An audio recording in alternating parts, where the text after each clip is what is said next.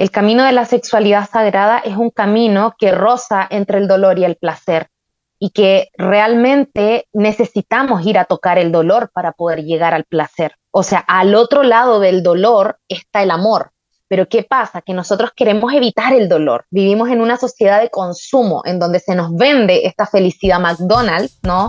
Entonces, bueno, vamos a evadirnos, vamos a tomarnos unos tragos, vamos a reunirnos con personas, vamos a comprarnos ropa, vamos a hacer cosas que nos permitan evadir toda esa emocionalidad, todo ese mundo del sentir, porque nos da pánico sentir.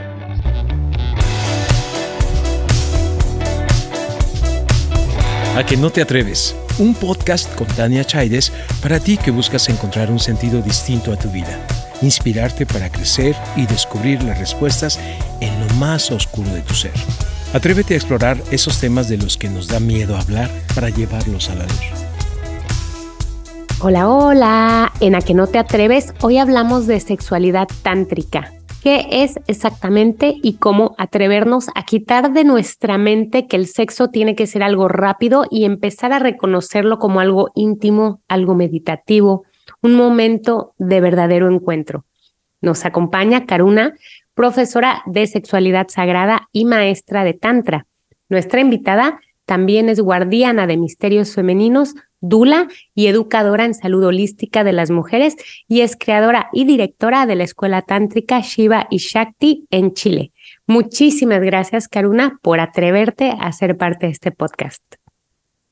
Muchísimas gracias, Tania, por esta invitación tan hermosa y saludar también a todas las personas que van a escuchar esta información tan poderosa. Así que yo ya estoy lista, me atrevo, vamos con todas. Eso, así me gusta, así me gusta empezar. Y primero quiero decirte, Karuna, hemos hablado mucho o escuchado hablar mucho del Tantra, pero hablamos de ello al tiempo que tenemos mucha confusión y desinformación al respecto y me gustaría que por ahí empezáramos, que nos cuentes qué es el Tantra y también qué no es. Perfecto. Bueno, para mí siempre es mucho más sencillo empezar por qué no es el Tantra, ¿vale? Entonces, el Tantra no es Kama Sutra, no es mejores posiciones para tener orgasmos ilimitadamente, no es, bueno, vamos a volvernos unos amantes ilimitados, multiorgásmicos, no es poliamor, orgías, ni libertinaje, ni mucho menos falta de responsabilidad afectiva, ¿cierto? No tiene nada que ver con esto de ponernos más sexy y todo eso, no, no, no.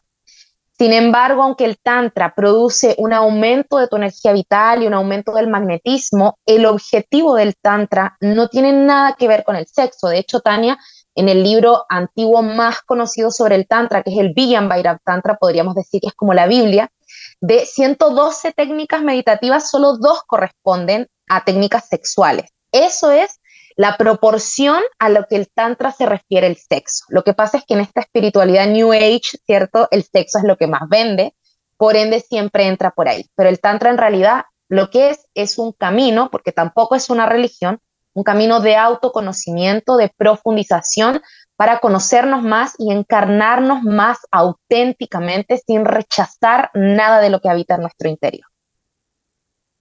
Interesante, porque entonces así empezamos a poder entender, ¿no? Porque eh, entonces te preguntaría si hay una definición de sexo tántrico, ¿qué sería?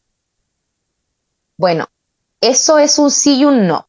¿Por qué sí? Porque en realidad eh, existe una forma como de aplicar el tantra, podríamos decirlo, traer el tantra a nuestras relaciones sexoafectivas, pero el sexo es sexo, o sea, no existe tal como sexo tántrico o sexo no tántrico.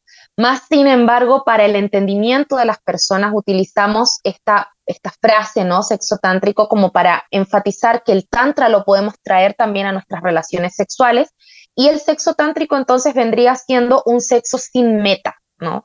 Usualmente en el sexo nosotros traemos muchas expectativas, traemos la meta del orgasmo, ¿verdad? O de la eyaculación y en el tantra o de la penetración y en el tantra te invita a sacar toda esa expectativa a que no haya metas, sino que una simple presencia total en lo que estamos haciendo. El sexo como meditación.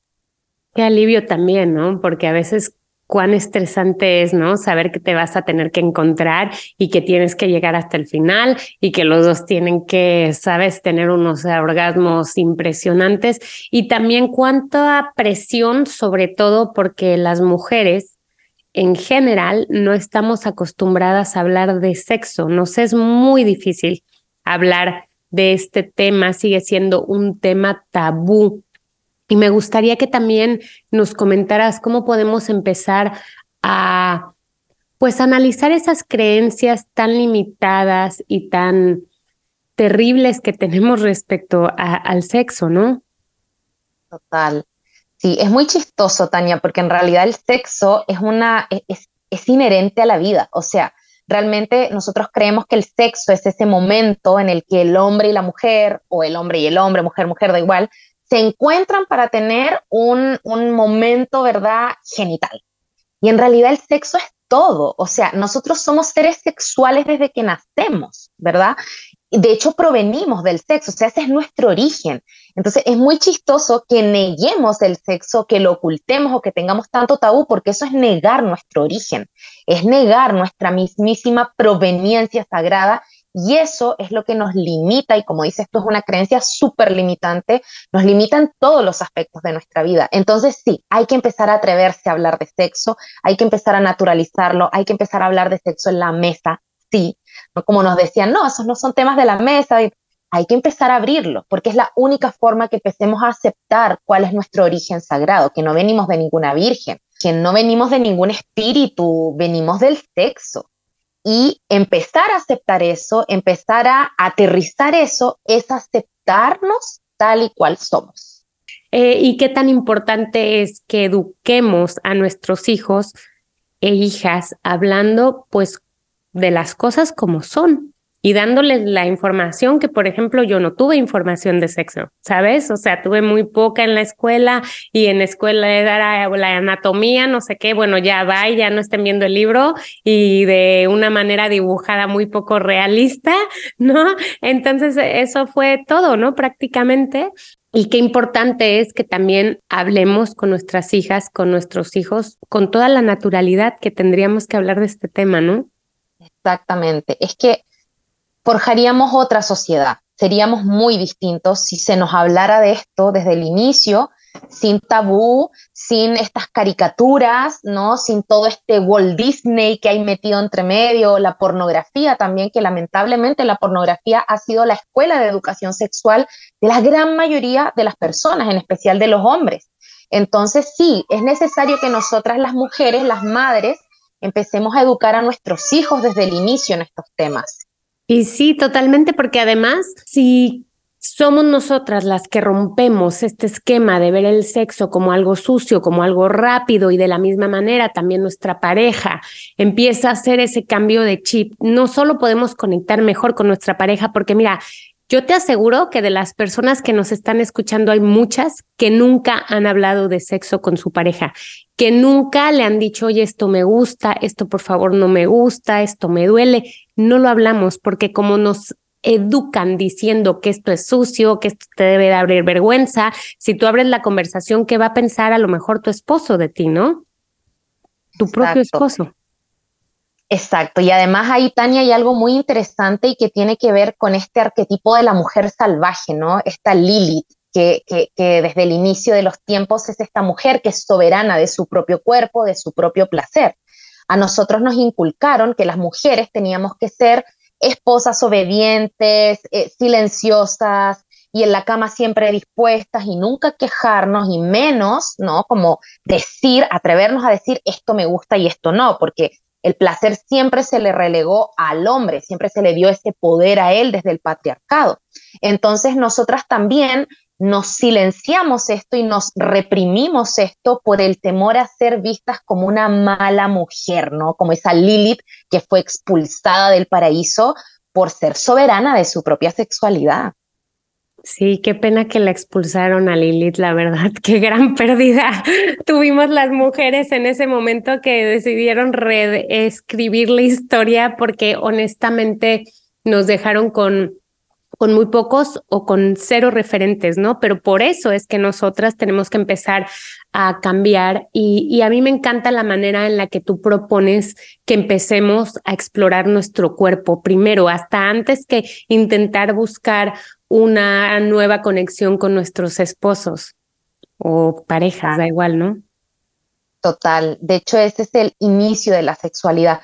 Si nosotros nos ponemos a observar a nuestros hijos e hijas, nos vamos a dar cuenta que desde la más temprana edad, desde la más tierna infancia, existe la sexualidad. Los niños son seres sexuales, por algo tienen el impulso de tocarse, de explorarse. ¿Y qué es lo que hacemos las mamás y papás? Les decimos, no, eso es sucio, eso es cochino, no te toques ahí. En vez de educarles y decirles, qué rico está tocarse, ¿verdad? Pero eso es para en privado. No deben verte otras personas o no debes permitir que otros toquen tu cuerpo. ¿Verdad? Sino que les castramos.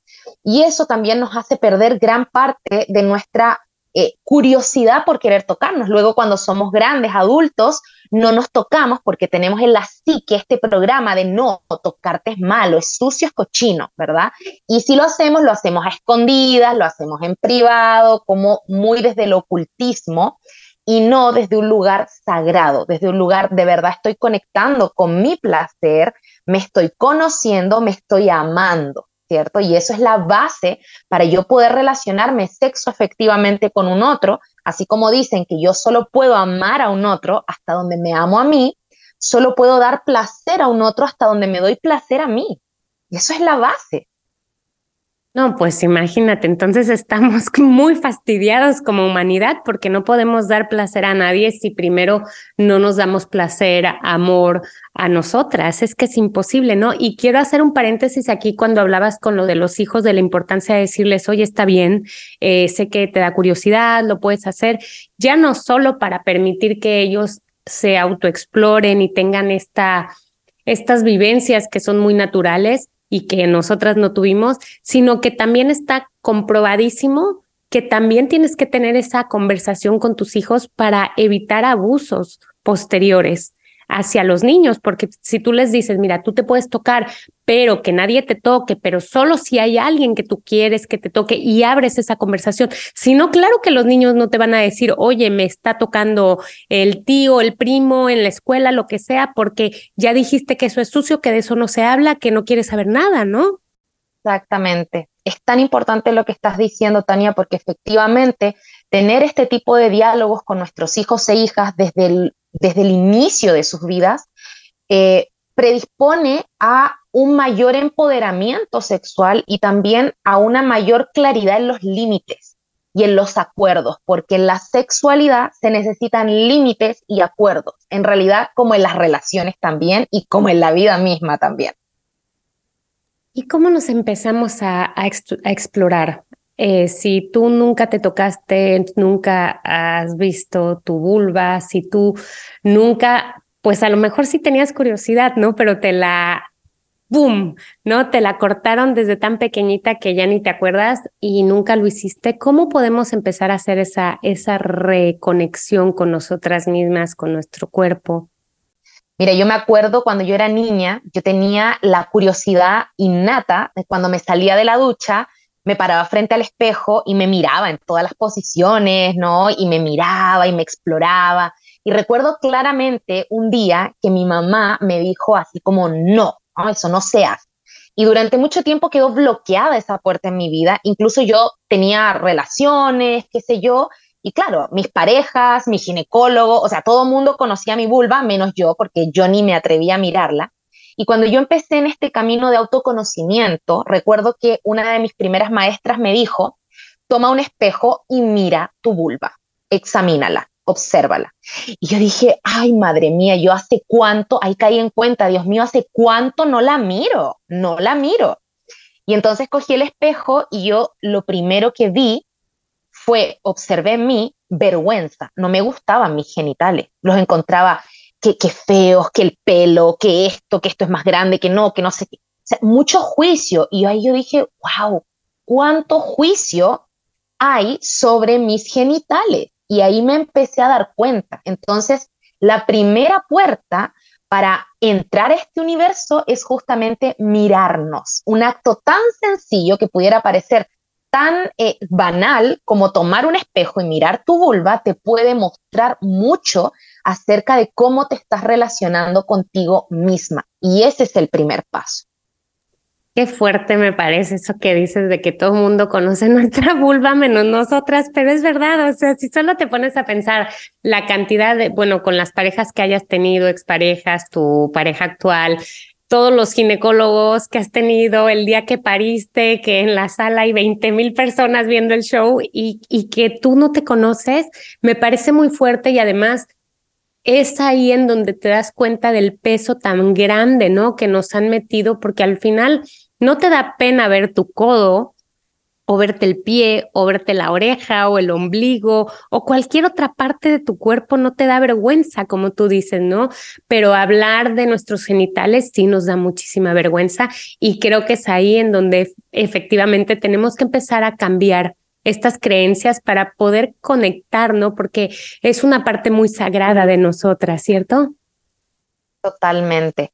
Y además, desde lo energético, fíjate que en nuestros genitales, en toda la zona pélvica, es como los, los tántricos le llamaban esta zona el asiento de la vida, ¿no? Desde ahí nosotros nos enraizamos. Entonces, cuando nosotros observamos toda la culpa, toda la castración que hay en este lugar, lo que podemos observar es que toda la pelvis está contraída. Y una pelvis contraída generalmente eh, se refleja aquí, en esta zona de la mandíbula. O sea, hay mucha gente, la gran mayoría de las personas que hacen bruxismo, que tienen dolores de cabeza constantes, son personas cuya pelvis también está cerrada. Y una pelvis cerrada es una castración a la parte más instintiva de nosotros, a nuestro animal interior.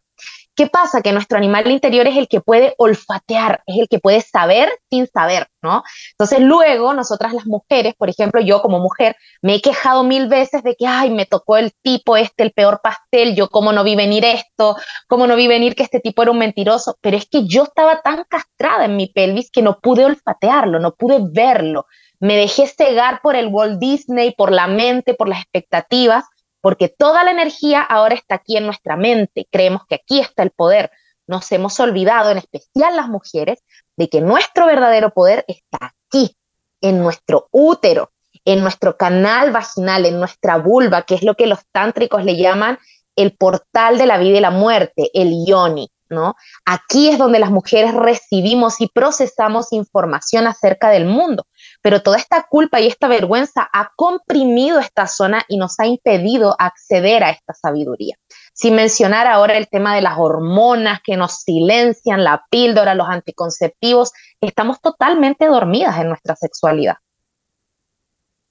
Es muy fuerte, ¿no? Esto que dices, porque además, o sea, el cuerpo se enferma. El cuerpo cuando ya no puede más, se enferma, ¿no? Y me da un poco de gracia lo del bruxismo, porque conozco muchas personas que tienen bruxismo y que sé sus historias y que definitivamente está conectado, ¿no? Nunca había pensado que podía ser esa la relación y, claro, hay que detenerse, ¿no? Hay que detenerse y hay que entender porque me imagino que hay muchísimas enfermedades de la vagina, del útero, eh, que tienen mucho que ver con, con esta pérdida de poder, ¿no? Con esta pérdida de conexión y me gustaría que nos contaras un poquito más al respecto también. Claro que sí, Tania. Mira, es muy loco, muy fuerte, pero hoy en día hay un boom de enfermedades pélvicas, de enfermedades genitales en las mujeres sobre todo este, endometriosis, ovarios poliquísticos, infertilidad. Bueno, yo misma fui diagnosticada a mis 23 años de una infertilidad. De hecho, eso fue lo que a mí me hizo mirarme a mí misma y mirar mi cuerpo, mi sexualidad y qué es lo que estaba pasando. Entonces, la enfermedad a mí me gusta verla como una oportunidad. Para mí, la enfermedad al día de hoy yo la veo como una aliada. Y yo lo que veo y lo que observo es que si al día de hoy hay un alto porcentaje de mujeres que está presentando estas enfermedades, es porque el mensaje colectivo para nosotras es claro, es claro y fuerte. Tenemos que volver a llevar la mirada a nuestra zona sagrada, a nuestro útero, a nuestra femenidad, a nuestra sexualidad. Y tenemos que resignificar esa zona, quitarle todo el pecado, la culpa, culpa y pecado que sobre todo viene desde la religión, porque tenemos una religión y somos de las únicas religiones en el mundo monoteístas, en donde la mujer fue erradicada de la historia, ¿no? Y lo único que tenemos es un Dios que es hombre, que es omnipresente, ¿no? Y que dice que la mujer es pecaminosa, es sucia, es mala, y, y las historias de estas mujeres que pecaron, Eva que se comió la manzana y que por su culpa. Entonces, todo esto genera en nosotras una gran separación porque aunque nuestro ser, nuestra alma sabe que somos sagradas y que nuestra sexualidad es sagrada, la información que se nos ha dado es todo lo contrario. Y eso genera dentro nuestro una fragmentación. Y es esta fragmentación la que nos enferma. Sí, la memoria colectiva, ¿no? O sea, ya no solo es, es esta memoria, ¿no? Familiar, colectiva, hasta genética, ¿no? Que te la van pasando, ¿no? Que ya tu abuelita decía que no, que esto como crees, que tu mamá o hasta tu bisabuela y así por generaciones lo importante, y por eso queremos hablar de estos temas, porque tenemos la capacidad de ser ese eslabón de la generación que rompamos con todo esto, que nos reconectemos y que reconozcamos que nuestras siguientes generaciones merecen algo más, algo mejor, vivir conectados, vivir en plenitud. Exactamente. Esa, esa última palabra es clave, plenitud, porque es que realmente la única forma en que nosotros como seres humanos vamos a alcanzar esta plenitud, esta libertad, esta iluminación o como se le quiera llamar, es integrando todas nuestras partes, integrándonos, recogiendo esos pedacitos de nosotros que quedaron en el camino, que se nos dijo que era malo, que era pecado, que no era bien visto, que estaba prohibido. Cuando integramos todo eso, nos volvemos seres más completos con todo lo que somos. Eso es lo que finalmente busca el Tantra, que tú integres todas tus partes, tu luz y tu sombra, ¿no? Esta idea New Age de que para ser muy espiritual no hay que enojarse, hay que estar todo el día en om prácticamente y perdonar a todo el mundo. O sea, somos seres humanos. Qué hermoso es aceptar nuestra humanidad, aceptar nuestra animalidad, así como aceptamos también nuestra parte más divina, más celestial. Y además es que eso es imposible, ¿no? O sea, para que exista la luz necesitas la oscuridad. Entonces no puedes eliminar estas partes. Lo que tienes que hacer es reconocer, me enojo, eh, tengo estos juicios, me cuesta mucho trabajo tener sexo con mi esposo o eh, tocarme o tal, pues por todo lo que me, por toda mi historia de vida, ¿no? Entonces es a partir de ahí que hay que empezar a trabajarnos. Y obviamente no es un trabajo fácil, Obviamente es un trabajo muy doloroso, tú eres terapeuta, tú trabajas con muchísimas mujeres a las que le has cambiado la vida de muchas maneras y me gustaría que nos cuentes cómo ves esos procesos, porque no son lineales y hasta muchas veces nos dan ganas de tirar la toalla porque puede que sea muy doloroso, muy complicado en algún momento, ¿no? Totalmente. El camino de la sexualidad sagrada es un camino que roza entre el dolor y el placer y que realmente necesitamos ir a tocar el dolor para poder llegar al placer. O sea, al otro lado del dolor está el amor.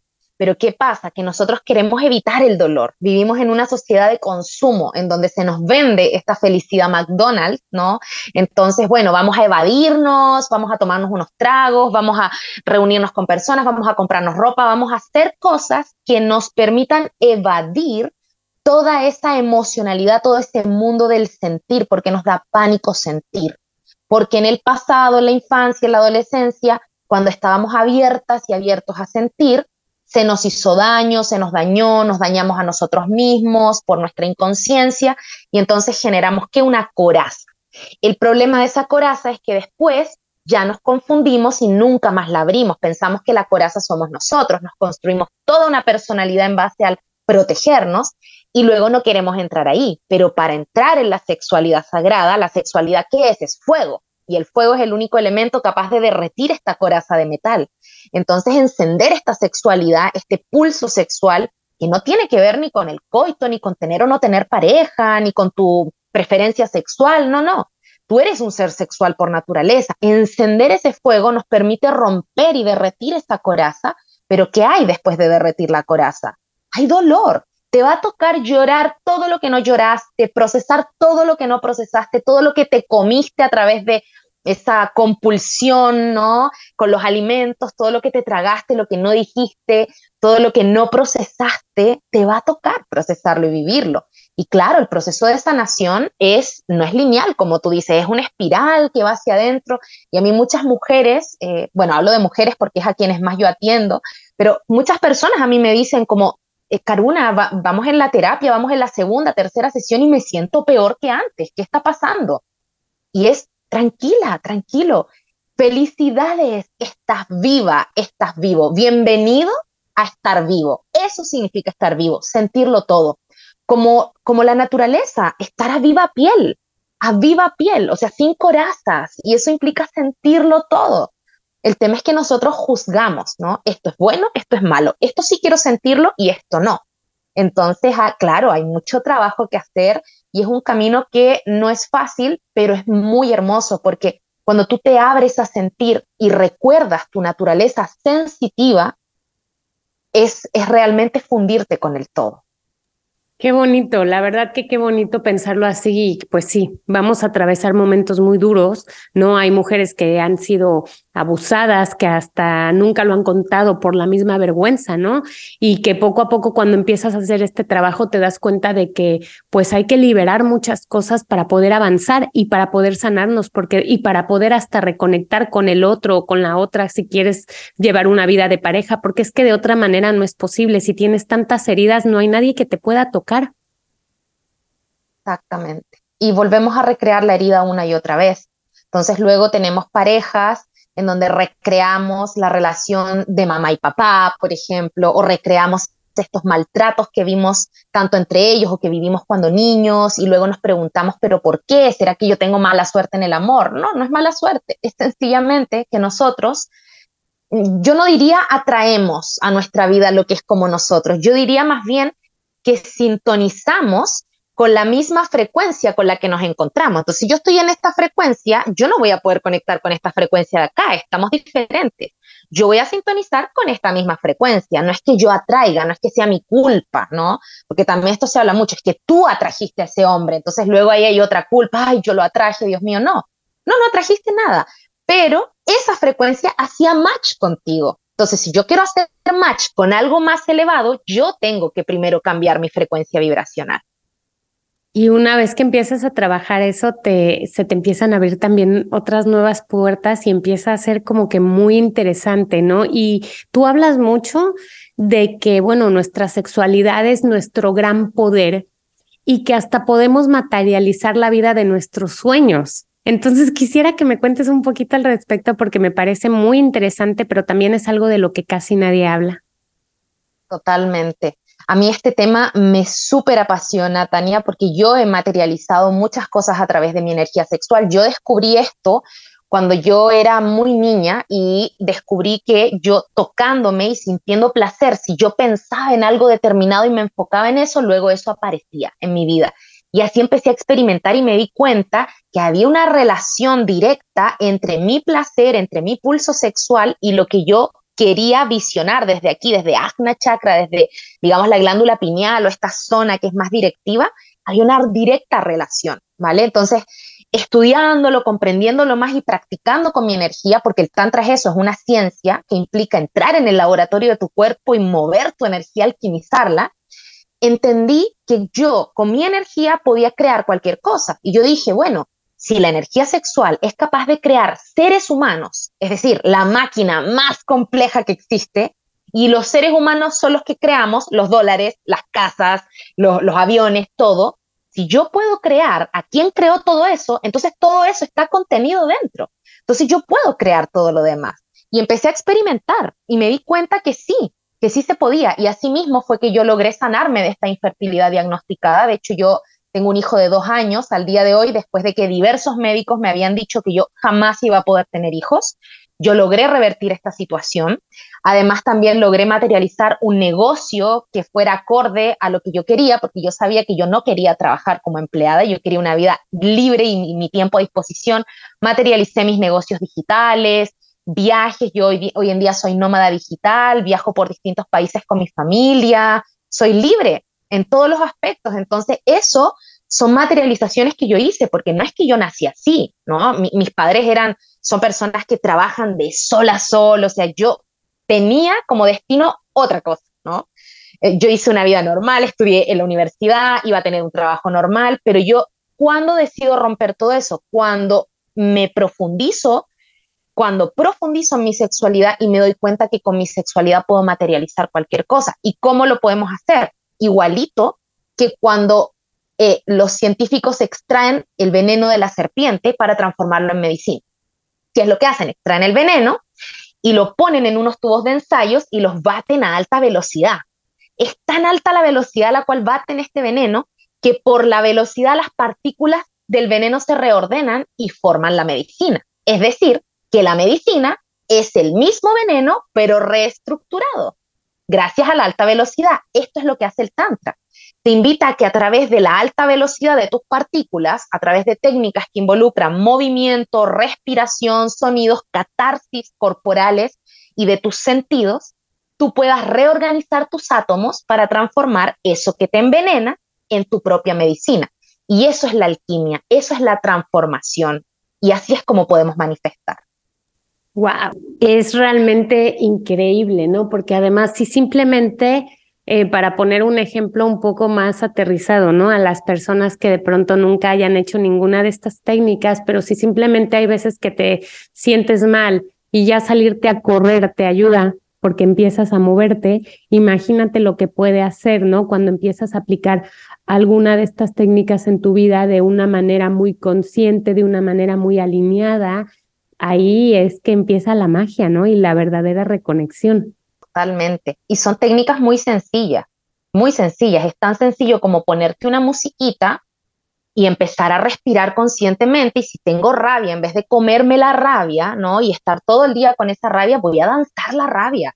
Y voy a danzar y voy a gritar y voy a dar puños, ¿no? Y voy a transformar esa rabia a través del movimiento. Son técnicas muy sencillas y en lo sencillo siempre está lo extraordinario, pero dentro de, son tan sencillas que nos es difícil acceder a ellas por lo mismo, porque los seres humanos nos encanta complicarnos la vida. lo más sencillo, sí, sí, lo más sencillo es como que, ay, no, no, no, eso no.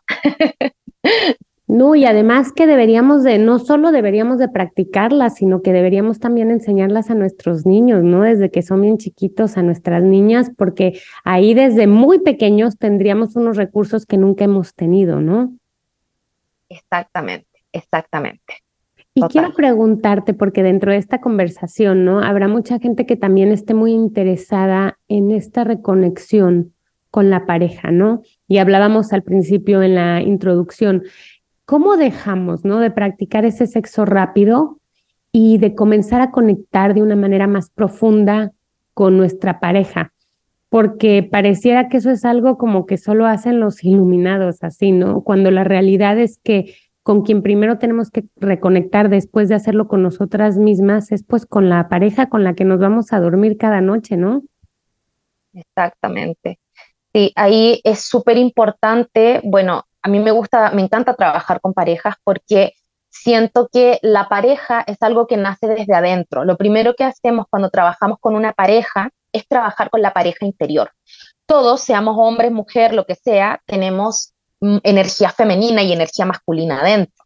Y la energía femenina no está relacionada a la mujer ni, ni, la masculina al hombre. Eso es una polarización que nosotros tenemos. Entonces, ¿qué pasa? Que nosotros tenemos dentro estas energías como en un conflicto, ¿no? Como en una separación, en un divorcio interior. Entonces, con las parejas lo primero que trabajamos es en la pareja interior, unificarnos adentro nuestro y después desde esa unidad, desde ese estoy conmigo, me amo, me acepto, parte por esto que ya hemos hablado de habitar nuestro cuerpo, me encuentro contigo desde un lugar más real, porque ya no voy con mi carencia, ya no voy con este, eh, mi masculino y mi femenino están divorciados adentro y por eso busco algo en ti, algo que yo no tengo. Si yo busco desde la carencia, pues voy a encontrarme con más carencia, ¿no?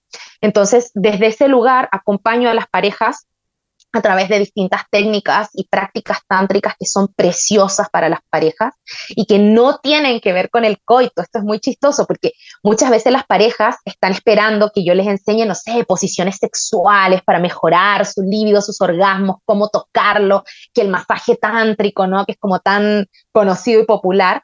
y hacemos prácticas que no tienen que ver ni siquiera con tocar el cuerpo del otro.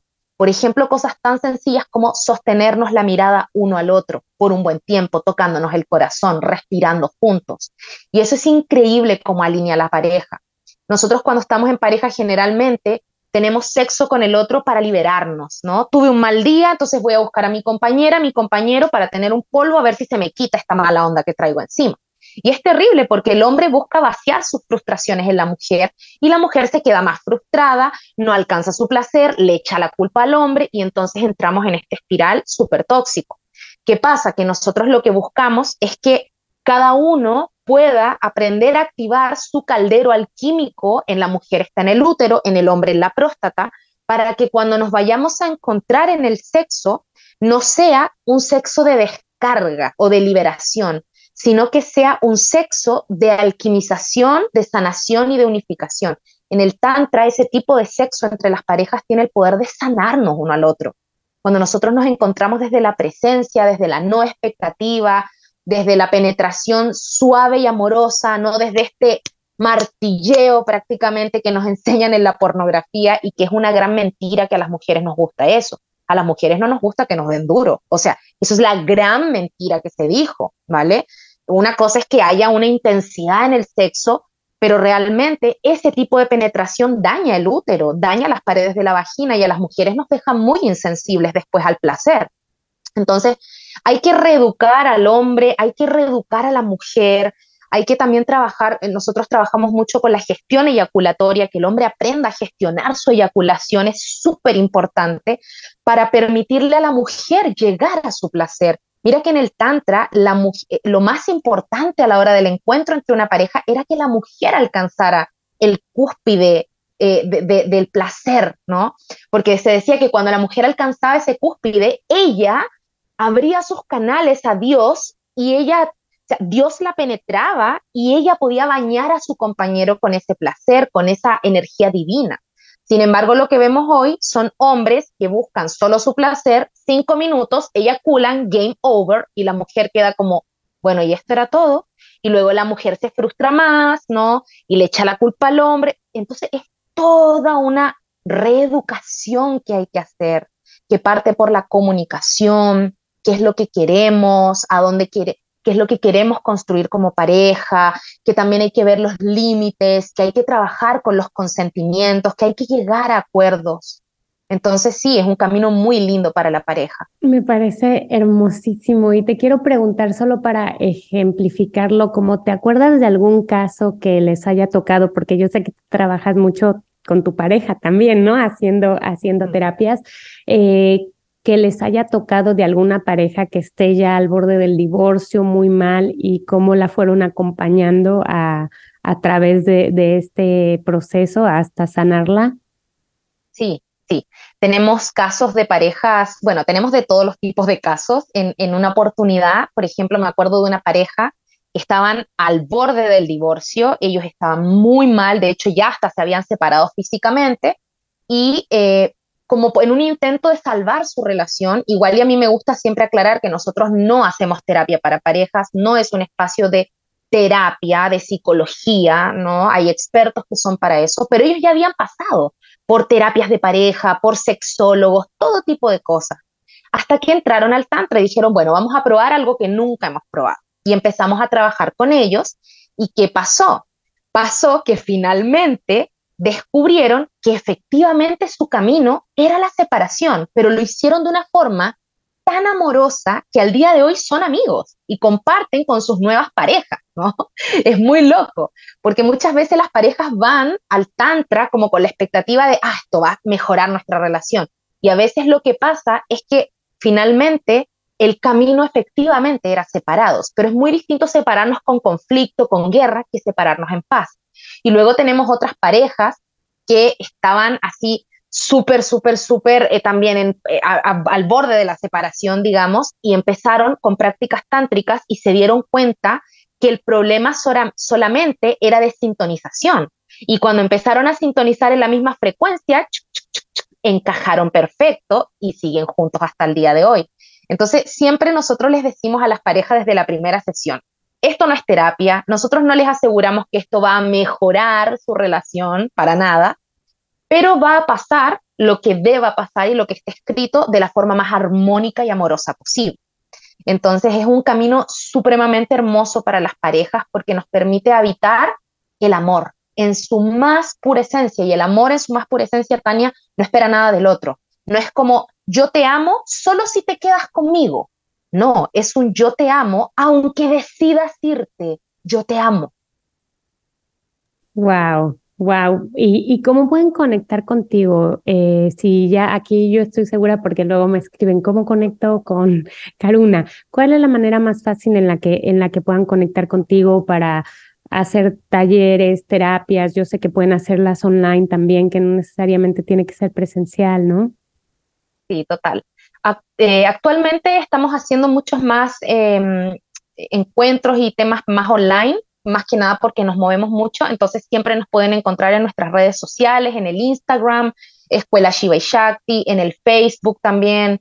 Tenemos también un canal de YouTube donde hemos ido dando mucha información de valor gratuita. Hacemos retiros también una o dos veces al año. Hacemos retiros, de hecho ahora en febrero, del 26 al 28, tenemos un retiro acá en, los bosques nativos de la Araucanía chilena, que es un lugar salvaje, precioso, en donde nos conectamos con el bosque para justamente desbloquear ese primer chakra, conectarnos con nuestra parte más instintiva y desde ahí comenzar a sanar, a, a transformar nuestra sexualidad.